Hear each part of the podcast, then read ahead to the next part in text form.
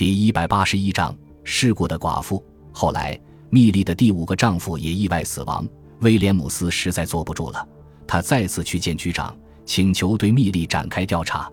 这次，局长气得火冒三丈，狠狠地将他训斥了一顿。威廉姆斯，你难道是鬼迷心窍了吗？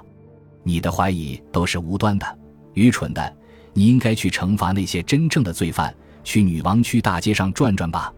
大批犯罪分子等着你去抓捕，你怎么还有功夫去怀疑一个无辜的女人？局长的训斥让威廉姆斯非常难过，可他并不放弃，因为他认定密莉是个狡猾的女杀手，她正不断残害女王区的年轻男性，而自己的使命就是要让这个可怕的杀手认罪伏法。直到后来，密莉的第七个丈夫也因意外而死于非命，威廉姆斯终于决定隐瞒自己的身份。找到密莉，终止他的犯罪计划。于是，威廉姆斯就像前面所述，来到了密莉家的门前。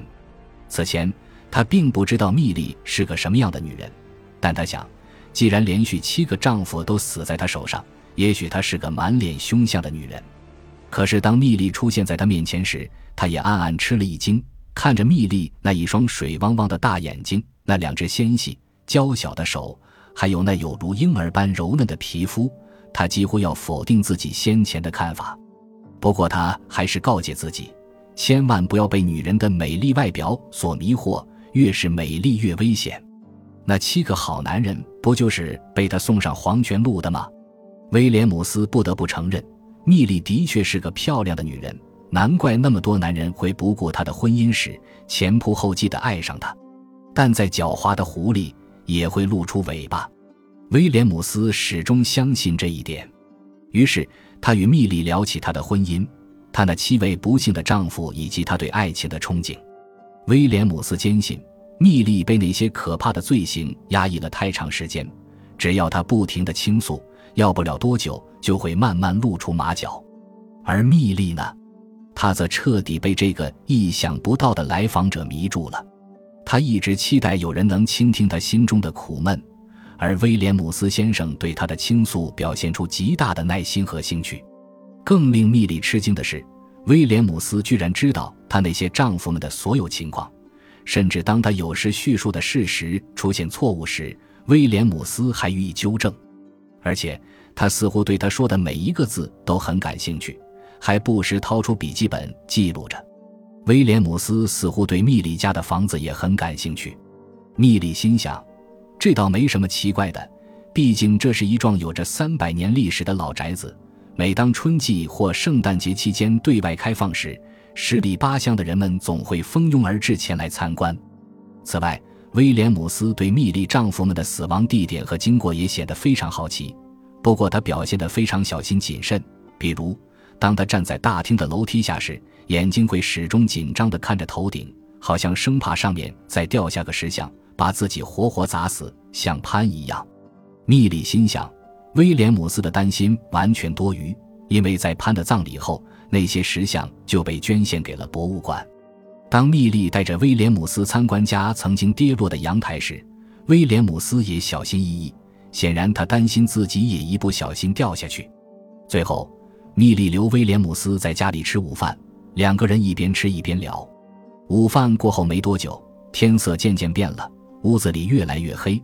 密莉不得不打开电灯，看样子一场暴风雨就要到来了。不一会儿，屋外刮起了狂风，吹得窗户啪啪作响。密莉赶快跑上楼去关窗户，威廉姆斯也非常有绅士风度地跟上去帮忙，但他总是刻意与密莉保持着一定距离。因为他担心蜜莉会趁他转身之际把他推出窗外。突然，一道闪电划过天空，屋里顿时陷入了黑暗。蜜莉想，一定是闪电烧坏了电线。不过没关系，在烛光下，两个人反倒更有浪漫的味道。于是，他递给威廉姆斯一个烛台，然后又点起一根蜡烛。两人继续在二楼的走廊里关着门窗。当他们来到后面的楼梯上时，突然闻到一股刺鼻的煤气味，糟糕！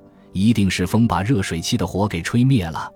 密莉焦急地说：“煤气阀门在地下室，我去关煤气阀门。”威廉姆斯吹灭了自己的蜡烛，吹灭你的蜡烛。站在一边，看着通往地下室的门，别让它关上。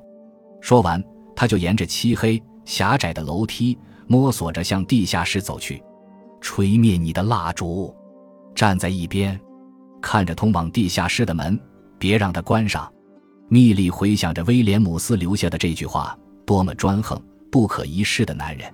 刹那间，蜜莉想象着火焰吞没了他，而他救了他，俯身给他做着人工呼吸，多么浪漫的一幕！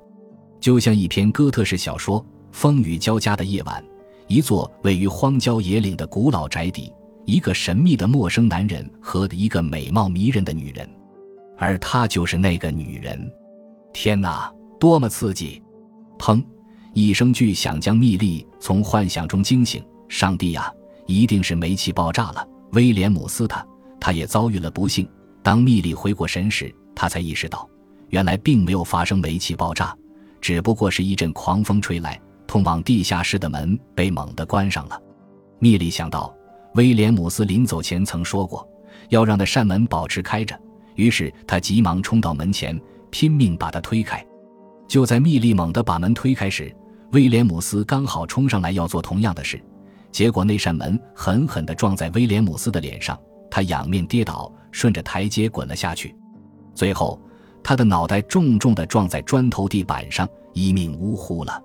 蜜莉悲痛欲绝，多么好的一个人，偏偏这么倒霉。但从某种角度来说，这种事他已经司空见惯了，所以知道自己应该怎么做。发生意外死亡事件，必须第一时间打电话报警，而且不能动任何东西。